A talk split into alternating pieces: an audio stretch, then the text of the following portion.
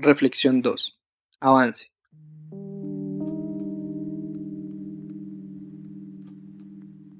Aunque el camino que tenga enfrente le dé miedo, avance. Aunque lo que tiene que dejar atrás lo lastime, avance.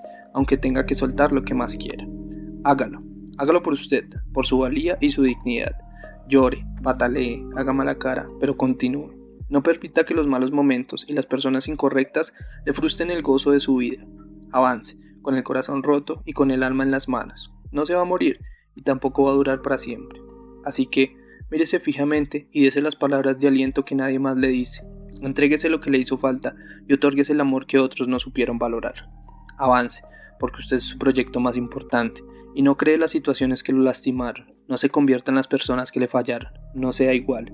Sea mejor que todo aquello que no pudo ser. Avance siempre, de la forma que mejor le parezca tal vez a trozos o quizás completo.